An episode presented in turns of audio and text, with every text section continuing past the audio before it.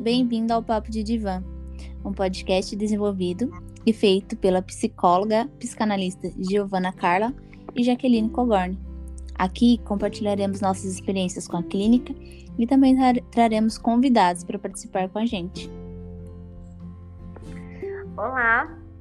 Bom, no podcast de hoje nós iremos falar um pouquinho sobre o sintoma dentro da clínica psicanalítica, sobre a cura, se há uma cura dentro psicanálise, e sobre a alta terapêutica.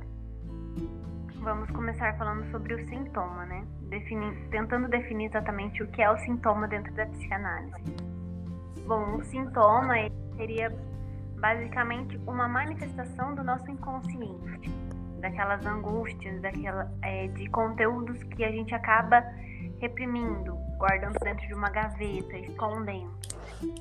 É, e esses conteúdos geralmente eles podem trazer algumas angústias, alguns sofrimentos.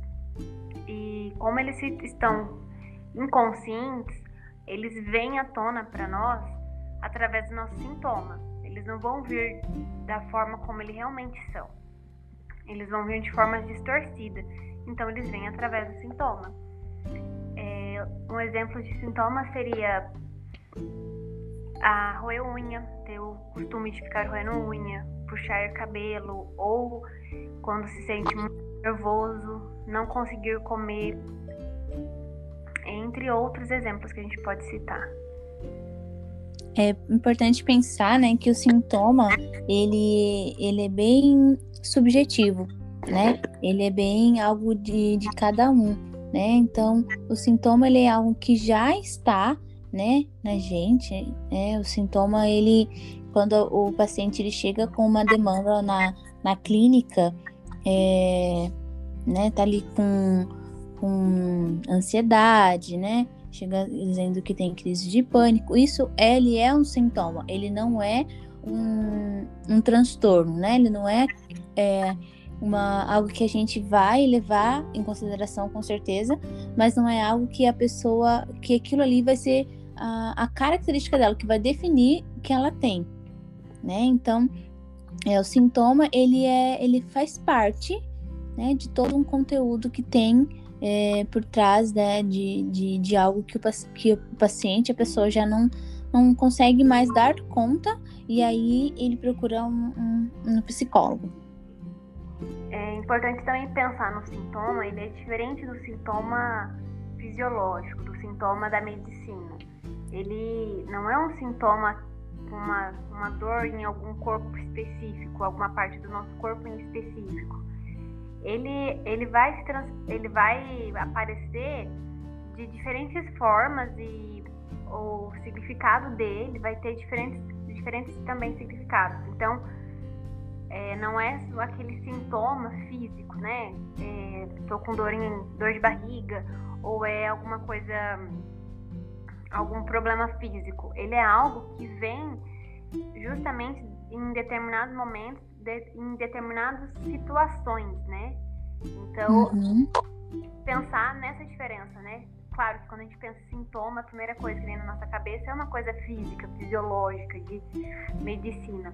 Mas não é dessa forma que é visto, né?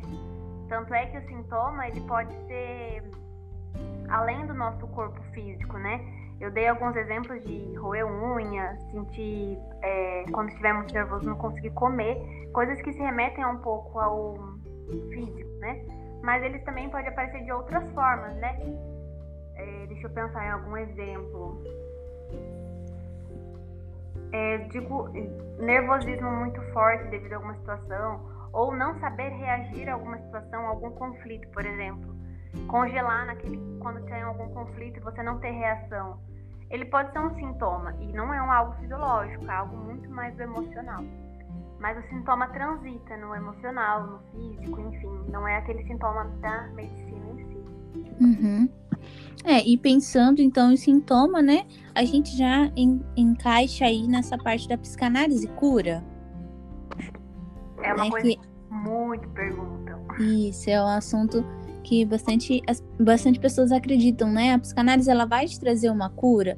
Então, pensando nisso, é, como o sintoma, né, ele não é algo físico, ele é algo emocional, é, ele não vai como quando um braço quebra, né? Então, o braço quebrou, você vai lá, faz uma cirurgia, faz fisioterapia e aquele osso ele vai voltar para o lugar, né? Então, não é isso, né? Não é esse tipo de cura, né? Que você vai é, voltar para o lugar, né? É, voltar aonde o sintoma, a, onde está aquela dor, né? Você não vai retirar ela por completo, mas você vai aprender a lidar com ela, né? É, vai dar um novo significado, né? Eu acho essa comparação muito bacana, porque é, quando a gente procura acompanhamento terapêutico, a gente espera que, sei lá, um exemplo, ah, eu gostaria de, de estar satisfeito igual eu, tava, eu me sentia no ano passado ou há três anos atrás, né? Mas não é possível voltar naquele tempo. É, a gente tem mudanças, o tempo muda, o ambiente ao nosso redor muda, então é impossível de retornar aquilo. Uhum. Então, no caso, o paciente, o analisando, ele vai descobrir novos meios, ele vai se dar novos significados, ele vai descobrir novas coisas para lidar com o sintoma, com as angústias, com as frustrações, né? Então a cura, a gente como psicanalista, a gente não gosta de usar o termo cura, porque é, quando se fala em cura, se remete muito a retornar ao original.